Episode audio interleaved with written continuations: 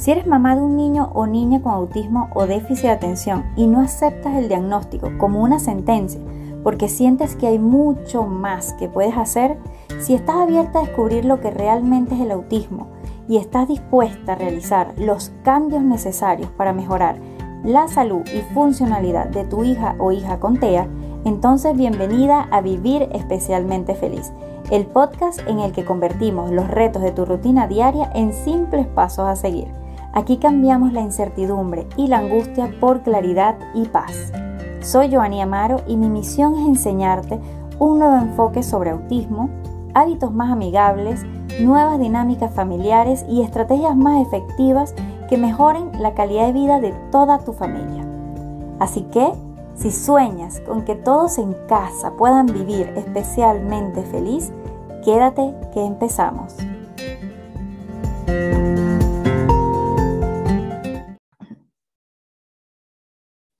Hola Marisol, ¿cómo estás? Bienvenida aquí al podcast Vivir especialmente feliz. Bueno, aquí súper contenta porque hoy vamos a hablar sobre un tema muy, muy importante y que les va a dar muchas luces a ustedes, mamás.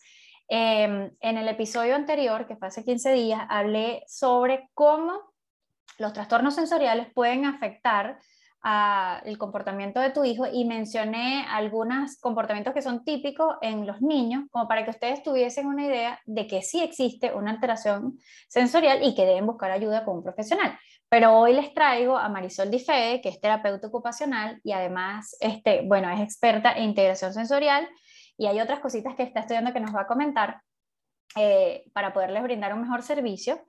Y ella nos va a hablar más ya desde el punto de vista del profesional, cómo se relaciona el comportamiento que tú observas en tu hijo con autismo o TDAH y la fisiología de este trastorno. Bienvenida Marisol. Gracias, Yo, eh, gracias por la oportunidad de conversar aquí contigo y, y, para los papis y las mamis que nos van a escuchar. Bienvenida. Ok. Bueno. Cuéntanos. Cuéntame. Primero, ¿qué estás estudiando tú que es tan importante que, que has descubierto eh, como que puedes tener una visión como más general, como más integral, yo diría, cerca de cómo esa fisiología en el cerebro, a nivel, a nivel neurológico, puede responder a muchos de los comportamientos que tienen nuestros hijos y qué implicaciones tiene a nivel orgánico, porque aquí estamos tratando con un, con un, eh, un ser que es integral y que en el autismo no podemos tratar solamente con terapia, como dice Marisol, es la reingeniería externa, pero necesitamos la reingeniería interna, que es toda esa parte de la dieta, todo el trabajar la parte mm, de bajar tóxicos, porque todo eso impacta en el rendimiento del cerebro y por ende en las conductas que observas en tu hijo. Entonces, cuéntanos, Mari. Bueno, yo la verdad te cuento un poquito, yo tengo formación en integración sensorial desde hace ya bastante tiempo casi 12 años ya. Em, cuando uno como terapeuta empieza a estudiar integración sensorial, se te abre un mundo. Es como decir, wow, o sea, ahora empiezo a entender mejor estas conductas o esto que pasa con este niño, con, en mucho, no solamente en, autismo, en muchas otras este, patologías, o, ¿ok? Sin embargo, a nosotros nos hablan de la parte neurológica, nos hablan de lo sensorial, sí nos hablan un poco de, toda la parte neuroanatómica, neurofisiológica, pero lo hacen de una forma muy superficial, ¿no? Es como para que uno entienda como la base de la parte funcional en cuanto a lo que es integración sensorial y la relación de por qué esto con los comportamientos. De hecho, realmente la teoría eh, empieza es eso, ¿no? Buscando respuestas a determinados comportamientos de niños que en aquella época, cuando la doctora Ginesh los estudió, no eran niños con parálisis cerebral ni con alguna patología orgánica que, que pudiera generar esa alteración de comportamiento. Eran niños que tenían dificultades de aprendizaje, básicamente. Y a raíz de esto se empieza a desarrollar la teoría. Sin embargo, este, con el tiempo, ¿ok? Y la experiencia no solamente como terapeuta, sino además me ha tocado la experiencia de madre, eh, porque mi hija también desde chiquitica ha sido un tema eh, a nivel de, intolerancias y de eh, alergias y no sé qué, y yo he visto cómo lo que puede comer, con, o sea, conduce a comportamientos de baja capacidad adaptativa. Entonces yo decía, ¿cómo, ¿cómo empiezo yo por aquí? ¿no? Me fui primero a, a leer mucho, como yo creo que como todos los papás, sí. a ver qué es lo que está pasando. Eh, empecé a apoyarme en profesionales que yo creía en ese momento me podían dar alguna respuesta, pero eran profesionales que estaban más habituados a trabajar con casos más complejos de autismo, tal vez, de otro tipo de trastornos del neurodesarrollo. Pero entonces, claro, como que desestimaban mis alertas, por otro lado, entonces yo también he sentido eso de que, oye, pero yo estoy viendo esto, pero el profesional me dice, no, pero quédate tranquila, pero no sé qué. Entonces, claro, es, muy complejo porque tú, tú como mamá en el fondo sabes que hay algo que está pasando. Ivana es mi única hija, ni siquiera tenía punto de comparación, más allá de mis pacientes. Em, incluso creo que eso me, me, me, permitió entender que habían otras cosas ahí involucradas y que yo tenía que empezar a buscar en otros lados, ¿no?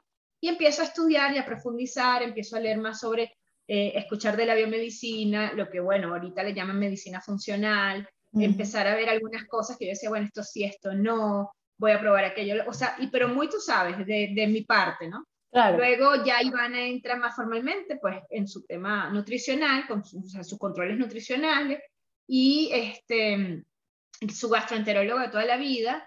Y bueno, eh, o sea, yo no te puedo contar la historia Ivana, es una locura. Y luego posteriormente yo también. O sea, yo, yo tengo una infección viral a raíz de una extracción de una, una muela y hago una fibromialgia de la nada. De la nada. O sea, de la nada, de empezar así dos días y empezar a sentir chispas por todo tu cuerpo. Uy. Y que el neurólogo te diga, estás loco. de eso estamos acostumbradas la mamá con TEA. Sí, ya. O sea, yo creo que nos deberían de meter a todas en un psiquiátrico para, hacernos compañía. Pero bueno, eh, entonces yo dije, ya va. O sea, yo no me siento loca, yo no, o sea, yo no me siento deprimida, no me siento que voy en contra de la vida, del mundo, de no sé qué, yo porque estoy sintiendo estos corrientazos en el cuerpo igualito, ojo, yo dije, sí pensé y dije, psicológicamente, si yo empiezo a decir no puedo, no voy a trabajar o no sé qué, ahí sí me fregué. Entonces yo como que mantenía mi ritmo de vida, pero sin embargo iba buscando respuestas. Luego empiezo a estudiar neurofisiología. Desde eh, la premisa de la misma integración sensorial, otra terapeuta ocupacional que parece que también volteó la cara y dijo, epa, aquí hay otra cosa. Y empieza ella a profundizar, a profundizar sobre todo en las bases realmente teóricas de integración sensorial y dice, es que la doctora Giners vio todo esto desde un principio, lo que pasa es que nosotros le hemos ido dando la vuelta y hemos perdido la esencia de lo que es realmente la neurofisiología. Y que la neurofisiología le hemos dado como que la ventaja de que los estudien este, los neuropsicólogos, ¿sabes? Los neurorehabilitadores, pero, pero esto, esto si no lo entendemos, no vamos a dar un tratamiento de calidad. Entonces, ella empieza a formar a otros terapeutas ocupacionales. Y es tan interesante que esta formación no tiene ningún tipo de, ¿cómo te explico? De, de, título, de titulación. O sea, no es que yo aquí voy a salir diplomada o especializada o no sé qué, pero eh, es una formación más o menos de tres años. O sea, imagínate, la importancia que esto tiene cuando mi formación inicial de integración sensorial eh, por nivel, o sea, un nivel era una semana. Entonces, ¿cuánta información valiosa habíamos dejado de, de, lado. de poder, como quien dice, absorber a lo largo de todo ese tiempo y que está tan relacionada con lo que vemos en el día a día, ¿no?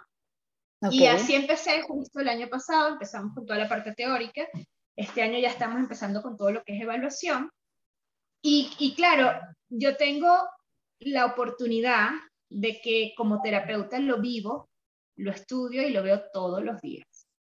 ¿Qué es lo que, lo que pasa? Los papás llegan todos preocupadísimos a la terapia siempre o vienen referidos por alguien, ya, llámese escuela, llámese cualquier otro profesional, un terapeuta de lenguaje, un psicólogo, o simplemente vienen porque ellos mismos ya están cansados de que les mitiguen sus alertas, de que el pediatra le diga, quédate tranquilo, aquí no está pasando nada, o el mismo psicólogo incluso, vamos a esperar, vamos a esperar, vamos a esperar.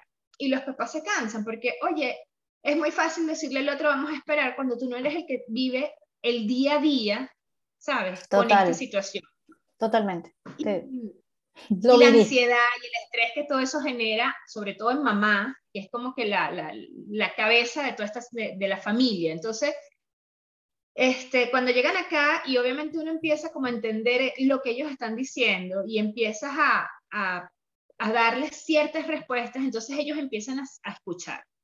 Obviamente sabemos que ahorita los niños con trastornos del neurodesarrollo en general, llámese autismo, trastorno de déficit de atención, trastorno del lenguaje, dispraxia, lo que tú quieras, como lo quieras llamar, no son niños que nosotros vamos a llevar a un laboratorio a hacerse una prueba de sangre y que nos va a decir este niño tiene o no tiene.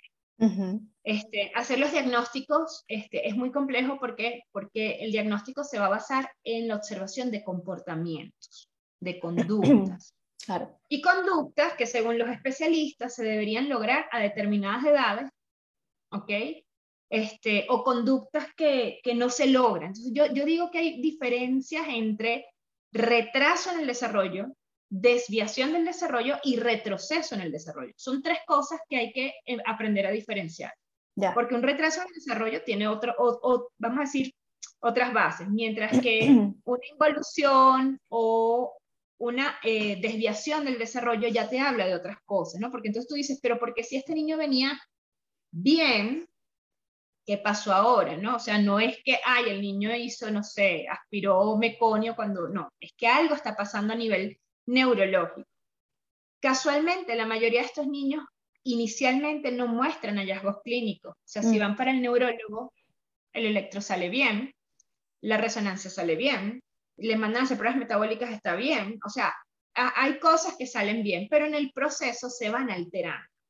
Porque el hecho de que, de que estén bien ahorita no quiere decir que más adelante no se vayan a alterar. ¿Por qué se alteran? Por algo muy sencillo. Nosotros somos seres humanos dinámicos que tenemos la posibilidad de cambio.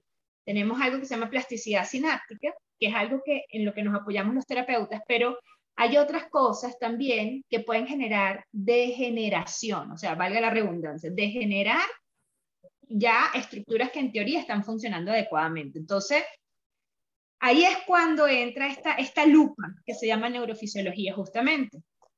Porque ¿qué es lo que yo hago? Igual que todo el mundo, a mí me, me traen al niño o a la niña y yo no puedo pasar una prueba estandarizada que le diga a este niño, tócate la nariz, haz esto, haz aquello, salta, porque primero estos niños no imitan, estos niños la mayoría no registran sonidos, no, no, no, nos quieren ver, ni siquiera se percatan de que estamos en el ambiente y cuando lo hacen es solamente para satisfacer una necesidad inmediata. Entonces, claro, estas, estas situaciones de una u otra forma no hay cómo evaluarlas este, con, con, herramientas estandarizadas, hay que hacerlo a través de la observación. Mientras, por supuesto, más eh, experticia tenga la persona que lo hace, va a ser como más fácil para eh, eh, o sea, llegar a un diagnóstico concreto. Claro. El comportamiento, como lo dice Leo, manifiesta algo. Un trastorno orgánico. El comportamiento manifiesta algo. ¿Por qué? Porque la gente cree que la conducta va separada de todo lo que somos y resulta que la conducta es el resultado de lo que somos. Y cuando yo digo que es el resultado de lo que somos, no es lo que somos como personas, no es que hay que yo tengo un problema mental o que yo tengo depresión, no. Es que hasta la misma depresión es el resultado de lo que somos por dentro, de cómo estamos conformados. Si nosotros estamos conformados adecuadamente a través de no solamente de la estructura, sino de las funciones, nosotros vamos a, funcionar y a comportarnos acorde a eso. Pero si nuestra estructura o nuestra función o ambos están afectados, de una u otra manera nosotros vamos a tener un comportamiento de baja capacidad adaptativa. La adaptabilidad del comportamiento es esa capacidad de asumir los retos del día a día. O sea, de que, bueno, qué sé yo, se me dañó el carro, ¿cómo voy a resolver? Pues, ¿cómo resuelvo llegar a mi trabajo si se me dañó el carro? Entonces, esa, esa capacidad de tú organizar una cantidad de respuestas que sean eh, efectivas, resolutivas, eso es una respuesta adaptativa. Entonces, claro, nosotros empezamos a, a, generar respuestas adaptativas desde que estamos en el vientre materno. Porque el solo hecho de que un bebé se gire y se ponga boca abajo para prepararse a salir por canal de parto, y esa es la primera respuesta adaptativa del ser humano. Qué lindo. Entonces, claro, eh, nuestra vida desde que estamos en el vientre es un desafío. Y el desafío lo asumimos dependiendo de cómo estamos nosotros por dentro. Si nuestro organismo está bien, vamos a desafiar, o sea, vamos a asumir ese desafío adecuadamente. Entonces, ¿qué ocurre? Cuando yo veo un comportamiento, así como el niño se va desarrollando a lo largo de la vida, uno entiende, el terapeuta entiende que hay un proceso de maduración neurológica. ¿Okay? Que para que un niño pueda mantener la cabeza derecha, se tienen que, que, empezar a conectar una cantidad de estructuras que van desde médula hasta tallo cerebral. Y en la medida que el tallo cerebral empiece a relacionarse adecuadamente, no solamente con las, la, vamos a decir, los órganos que están por encima de él, sino incluso los que están a, a los lados de él. Y como vaya respondiendo, este niño va a ir madurando esa respuesta del control de cabeza y ya empezar a controlar tronco. Y si controlo tronco, ya puedo liberar mis brazos porque no tengo que estar eh, haciendo el, el, el, marabar para quedarme ahí estático a ver que no me caiga. Entonces, claro, esos son procesos madurativos. Muchas veces, la mayoría de nuestros niños que vienen a terapia vienen ya con edades de 2, 3, 4, 5 años, pero cuando nosotros observamos los comportamientos, observamos que realmente la función neurológica está muy por debajo. O sea, estamos hablando de funciones a nivel de tallo, de médula, de, sustancia reticular, ganglios basales, ya es, oye, ya es un niño con, con buen... Entonces, claro, es, eso es lo primero que nosotros ubicamos. ¿En qué nivel de funcionamiento neurológico está el chiquito? Y una vez que entendemos eso, tenemos que empezar a ver desde ese nivel de funcionamiento cuáles son las estructuras que se tocan según los sistemas sensoriales que están afectados. Entonces, si yo tengo, por ejemplo, un tacto afectado, ¿qué es lo que pasa desde de médula y tallo? ¿Por qué, el, ¿Por el tacto está afectado y qué es lo que me va a afectar más adelante? Me va a afectar la definición de lo que es el sistema de control tónico postural. Entonces, estos niños, por ejemplo, son los, los que yo llamo los saquitos de papa, que tú los sientas y se derriten, o que se tiran en la colchoneta porque no tienen ni siquiera, eh, y tienen 5 y 6 años. ¿Sí me explico? Entonces, el hecho de que el niño tenga 5 y 6 años no implica de que es que él está funcionando en esa edad. está funcionando en una edad más pequeña. Otra cosa que tú, entonces tú empiezas a analizar, ya va, tiene 5, tiene 6 años, pero funciona como un bebé, porque ni siquiera los bebés de 6 meses, este, ya un bebé de 6 meses controla tronco, pero es que ni siquiera se puede tener sentado. Entonces, ¿qué pasó con esa maduración? ¿Por qué maduran las vías? Bueno, porque las vías se van mielinizando. ¿Ya? Y en la medida en que se va mielinizando, esas vías permiten que lo que era un caminito de tierra se convierta en una autopista lo suficientemente consistente como para que la información sea ya automatizada. Yo me siento y controlo tronco. Claro. Pero ¿y si no mielinizó? Entonces, ¿qué está pasando? Ahí es donde entra la neurofisiología, porque el que entiende un poco de esto entiende que para mielinizarse una vía requiere de ácidos grasos entonces, ¿qué, ¿qué, necesito yo para ese tipo de grasa, de esa grasa que, que, la mielina tiene omegas o enzima Q10, no sé qué? Entonces ahí es donde tú dices, bueno, ¿y por qué este niño tiene estas deficiencias de este tipo de ácidos grasos básicos? ¿Sabes? O sea, ¿qué es lo que está pasando aquí? Claro. O vamos a suponer un niño que esté en un nivel de funcionamiento más alto, donde hagan ya a nivel de, de conexión la parte neuronal, cómo está trabajando, o sea, cómo manda la neurona, una neurona a la otra la, la, información. Para que pase el estímulo eléctrico a través de las neuronas, tiene que haber una polarización, una despolarización de algo que se llaman canales de sodio-potasio. Entonces, hay una cantidad de factores micro, micro, pero micro, neurofisiológicos que están constantemente activándose y desactivándose para que ese cerebro funcione en los niveles que sea que está funcionando. Entonces, cuando uno entiende la base neurofisiológica, sabe que bien o chévere, yo voy a trabajar en este niño control postural. ¿Ok? Pero es más, o sea, ahí es donde vengo yo la pregunta, ¿qué es más fácil? Que yo me mate a palos como terapeuta trabajando control postural, no sé, ponte que con la mejor suerte dos veces a la semana 45 minutos, ¿ya? Cuando yo sé que tengo una fisiología que no me está apoyando, porque hay no, o sea, hay ausencia de, de ácidos o hay o hay una, eh, eh, una, formación baja en cuanto a la, a la mielinización. Y le manda algunas actividades a los papás porque es lo aconsejable. Pero ¿y la parte interna quién la tiene? Y el estilo de vida.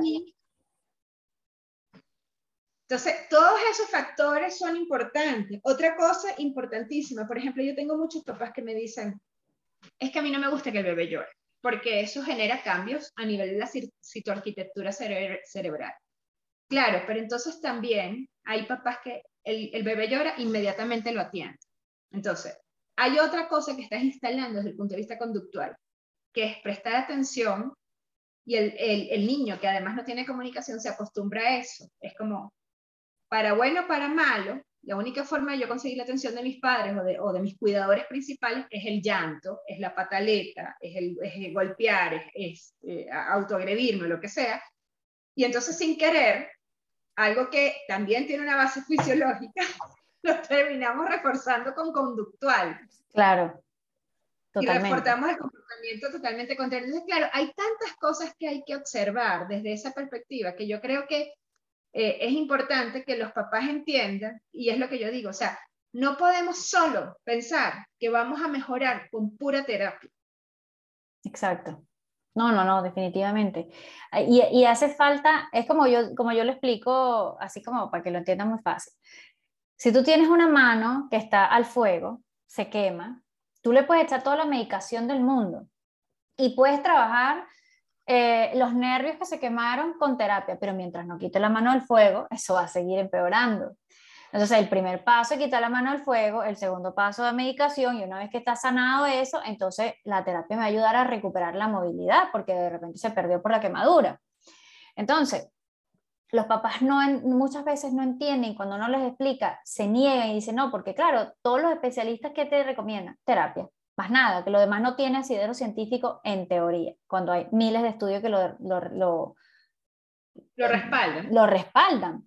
Entonces, este, hay, hay dos cosas, como yo siempre digo, hay tres pasos fundamentales que todo papá de niño con algún trastorno neurológico debe trabajar. Y yo creo que cualquier patología, uno, el estilo de vida. Porque mientras tú sigas exponiendo al niño a ese agente que generó inflamación, intoxicación, lo que sea que haya alterado esa, por ejemplo, esa mielinización o lo que sea que esté ahí afectado, mientras ese agente sigue en contacto con tu hijo, eh, allí vas a tener un saboteo constante de la, de la el niño sí, este, vas a tener un saboteo constante de cualquier intervención que tú hagas, bien sea terapéutica o bien sea biomédica. Una vez que tú retiras ese agente, ya incluso empieza una regeneración. Sí, exactamente. Em, empieza ya una regeneración. Y por supuesto que la reingeniería interna y externa es fundamental. Necesitas el biomédico o el, la intervención médica que requieras, sea neurólogo, gastroenterólogo, lo que sea, para trabajar ese trastorno puntual que, está allí y que hay que corregir a nivel orgánico y necesitas la, la, terapia, cualquier tipo de terapia que requiera el niño, porque necesitas esa sobreestimulación para lograr esos hitos del neurodesarrollo que no alcanzó de manera natural porque algo estaba fallando internamente, pero mientras no corría eso internamente, lo otro es demasiado cuesta arriba. No, y, estamos hablando, o sea, hipotéticamente casos que, que, que, bueno, que en teoría no tienen diagnóstico y que se supone que estamos hablando de, de, de, estructura y función regulares, pero sí sabemos que la mayoría de los casos con neurodesarrollo ya vienen con muchas dificultades. Por ejemplo, hay algo muy, muy interesante que se da en dos edades importantes, que es la poda neuronal.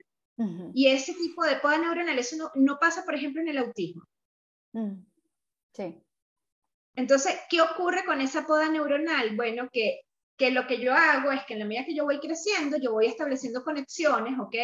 Y algunas conexiones, como no son, no son realmente buenas, de calidad, las voy dejando y cuando llegan estos, estos señores, como digo yo, estas células a comerse esas conexiones que no fueron válidas, eso es lo que se llama la poda, la como decir, vamos a podar, ¿ok? Las neuronas que no, no hicieron clic, las neuronas que no están funcionando, y entonces dejan las que se fortificaron, pero resulta que hay trastornos, como por ejemplo en el autismo, que esa poda neuronal no se da. Entonces es como que un poco de cables pelados ahí que quedan haciendo constantemente eh, activaciones. Eh, sí, es, es, complejísimo. O sea, es que es lo que yo le digo a, a, los papás. No puedes ver el autismo como un gran gigante, como un monstruo. De hecho, en estos días publiqué un post así. Eh, no puedes ver el autismo como un monstruo gigante donde no le puedes entrar. Tienes que desgranarlo en las diferentes alteraciones para que lo puedas manejar.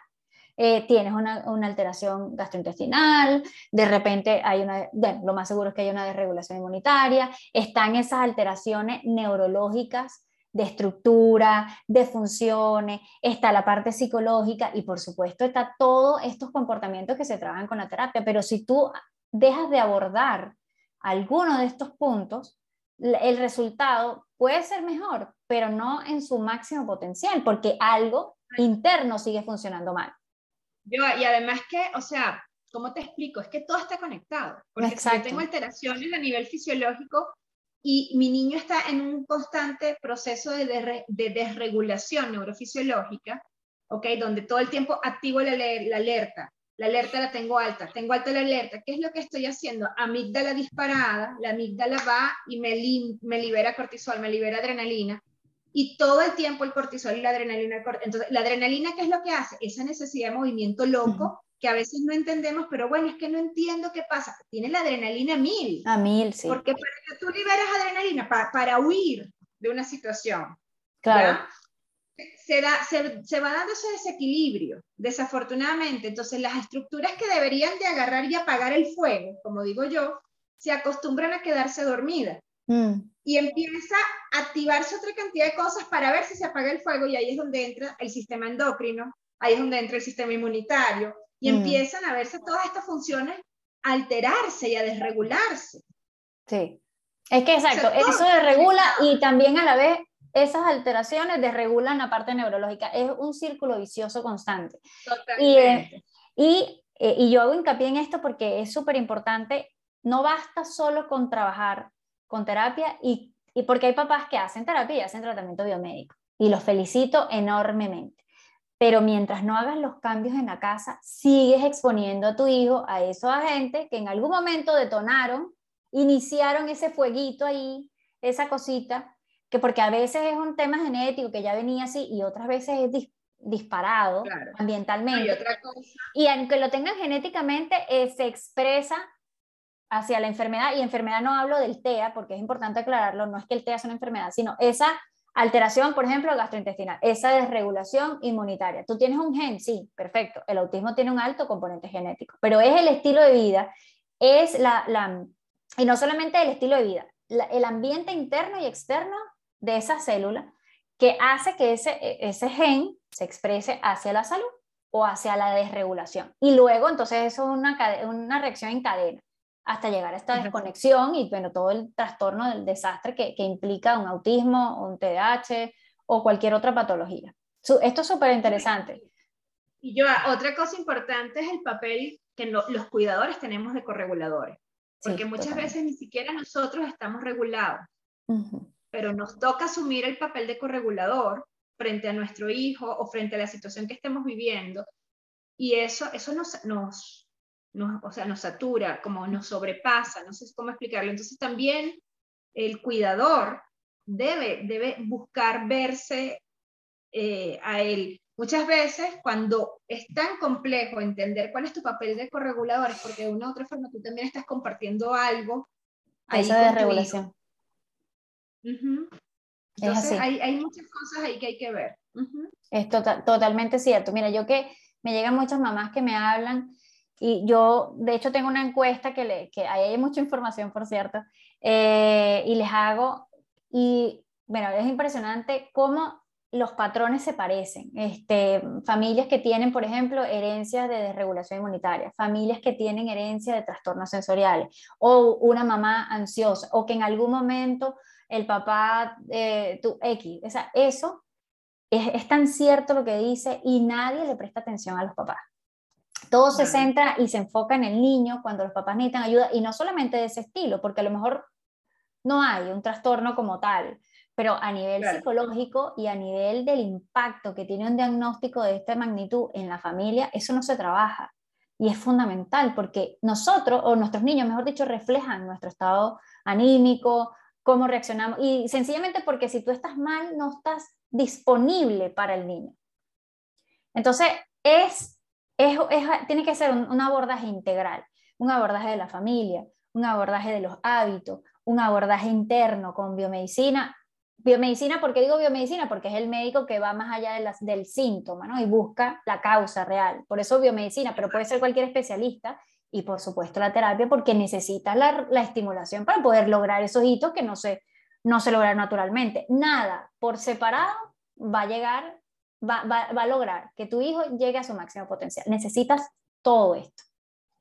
Yo sé que mucho. Y los terapeutas a veces tenemos sorpresas. Yo, yo, o sea, yo a veces me he llevado mis sorpresas con algunos casos. Casos de repente que tú, tú dices, wow, está, está, es, un caso complejo, pero en, en, lo que entran a hacer todo este combinado de cosas, lo, o sea, cómo se potencializa la evolución. Es una cosa que tú dices, por eso yo, la verdad, primero no le pongo techo a los pacientes. Y segundo, bueno, he aprendido que a veces el ritmo de los padres o de las familias no se corresponde con lo que uno quisiera que fuera. Claro. Hay niños que yo tengo que tienen unos potenciales increíbles, pero no avanzan más porque solo están con terapia. Claro. Entonces, es un tema complejo, yo sé que es complejo, eh, hay muchas cosas que de repente nos hacen dudar. Sí. Pero yo digo, hay que probar.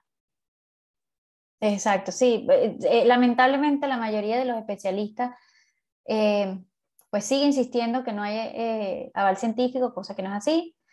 Y también el, el, el, estilo de vida en general del ser humano. O sea, cuando tú estás frente a una pantalla y observas toda la publicidad, por ejemplo, una fórmula infantil, que te dicen que es súper saludable, que ayuda al desarrollo neurológico, y empiezas a ver los ingredientes, que el tercer ingrediente es azúcar, ácido omega 6, que son inflamatorios, eh, lácteos, que son súper difíciles de, digerir y que puede lesionar el intestino, sobre todo el, el origen de vaca o de vacuno. Y tú dices, ¿pero qué es esto? O sea, ¿y cómo luchas contra ese monstruo? ¿Cómo luchas? ¿Cómo le dices? ¿Cómo, cómo, ¿Cómo convences a los papás que están día y noche bombardeados con esta información errada?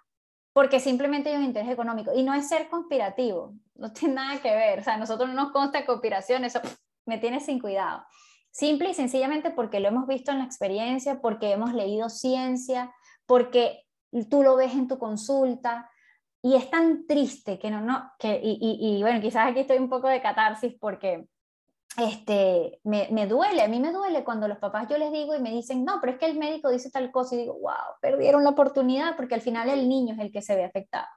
Lo que pasa, y no, y, y, uno se agota, o sea, uno se agota porque entonces, por ejemplo, en el caso de nosotros los terapeutas, empieza a recaer todo el peso de la evolución en nuestro hombro. Mm. Si la punta del iceberg es que el niño sigue eh, aleteando con las manos, es que el niño sigue rechinando los dientes. Y usted me dijo que usted está haciendo terapia de integración sensorial, porque bueno, la terapia de integración sensorial es, vamos a decir, la intervención más efectiva para primeras edades, pero el terapeuta ocupacional interviene en autismo a lo largo de toda la vida de la persona en, de diferentes formas. Eh, claro. ahorita, bueno, estamos centrados en las primeras edades, pero... Y se acuerda que yo le comenté que por favor evitar este tipo de cosas, que a veces hay niños que les dan un antialérgico y se alteran. Totalmente, totalmente. Ayer una mamá me decía, porque este es un chiquito que toma balcote, porque tiene un, tema eh, de epilepsia, y me decía que cada vez que él tiene una alergia y le mandan el esteroide, ella siente que la combinación, fíjate, fíjate la, la, la o sea, como que la conclusión de la señora, es que al combinar el esteroide con el, con el anticonvulsivo, el niño se pone irritable.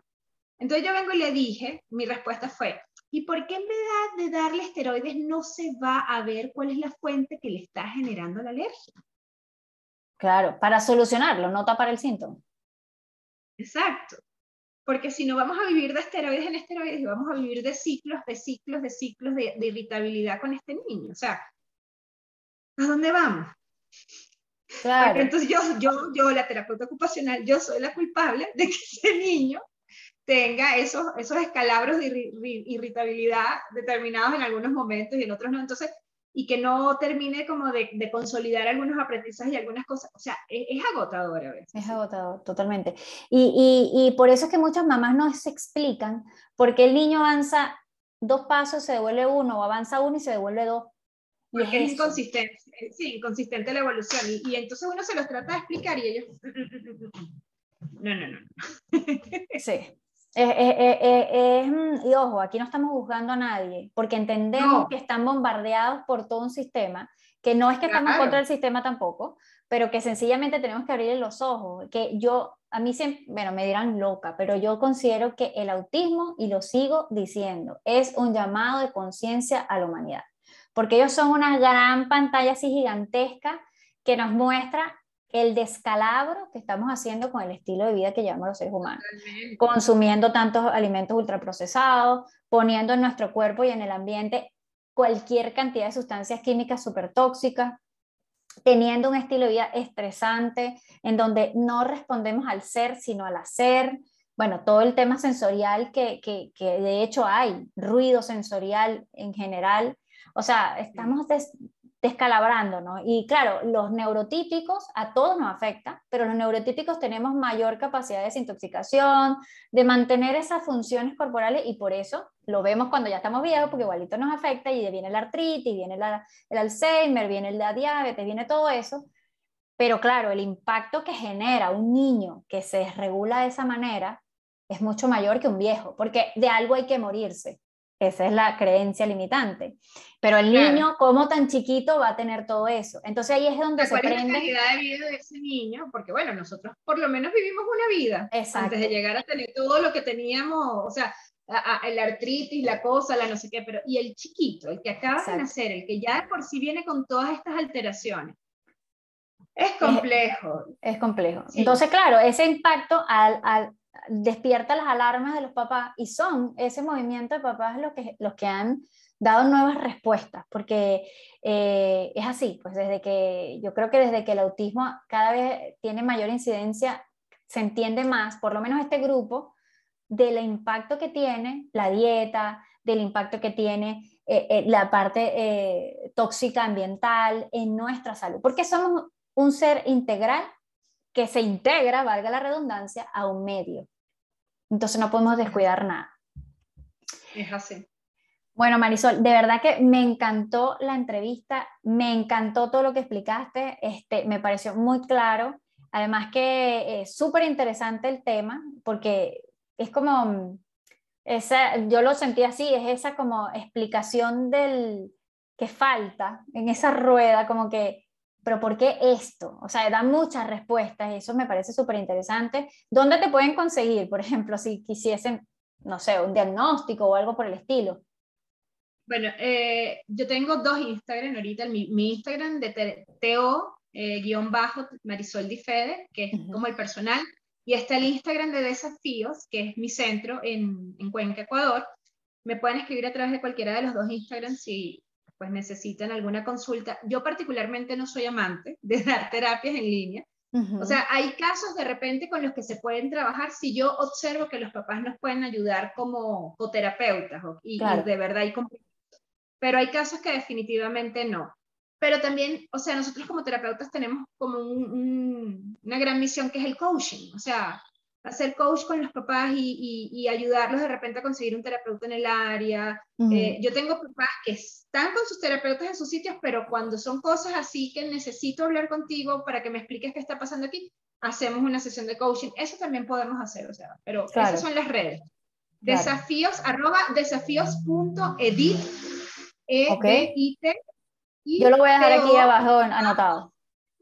Marisol Di Súper. Bueno, este, de verdad que un inmenso placer. Repito, me pareció súper interesante. Bueno, cada vez que hablo contigo me quedo así, porque de verdad que tienes mucha información y, y, tienes algo que, que, yo creo que es súper valioso y es la experiencia. O sea, no solamente la experiencia como terapeuta de tantos años, sino la experiencia de vida con tu hija y contigo misma, en donde pudiste ver de cerca el, la relación entre eso, entre ese comportamiento y todo el posible desajuste que hay a nivel orgánico. Entonces es muy valioso todo lo que, lo que, lo que mencionas y ojalá que a los papás les ayude muchísimo este, este, este episodio a abrir un poco sus, sus ojitos y a, y a buscar otra, otras opciones, porque sí las hay. Y ustedes saben que su fuero interno, su instinto de mamá, les dice que aquí falta algo. Ese algo es esa respuesta de esa, de esa mm, abordaje integral. No duden nunca en llamar a los profesionales que estén prestos a ayudarles, no están locas, no están locas. Grábense eso en la cabeza, no están. Si ustedes en su fuero interior dicen, siento que falta algo, es porque ahí falta algo es porque ahí pasa algo interno. Y el, instinto de madre no se equivoca. Puede que no se sepan el apellido, pero ahí hay algo. Entonces, busquen ayuda, busquen respuestas, se pueden comunicar con Marisol. Yo voy a dejar aquí los datos, se pueden comunicar en Especialmente Feliz y estamos a la orden para apoyarlos. Nos vemos en el próximo episodio. Muchísimas gracias de nuevo, Marisol. Te cedo el espacio para que te despidas y concluimos.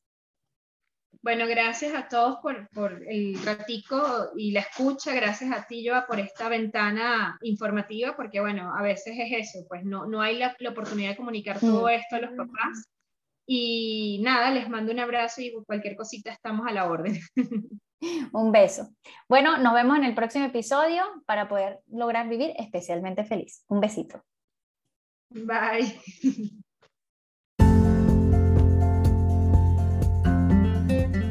Antes de despedirnos, quiero agradecerte por escuchar este episodio. Espero que te haya aportado mucho valor. Puedes encontrar más información o escribirme a través de mi página web www.especialmentefeliz.com, así como en Instagram o Facebook, donde podrás encontrarme como arroba especialmente feliz. Nos vemos en el próximo episodio. Que tengas una semana especialmente feliz.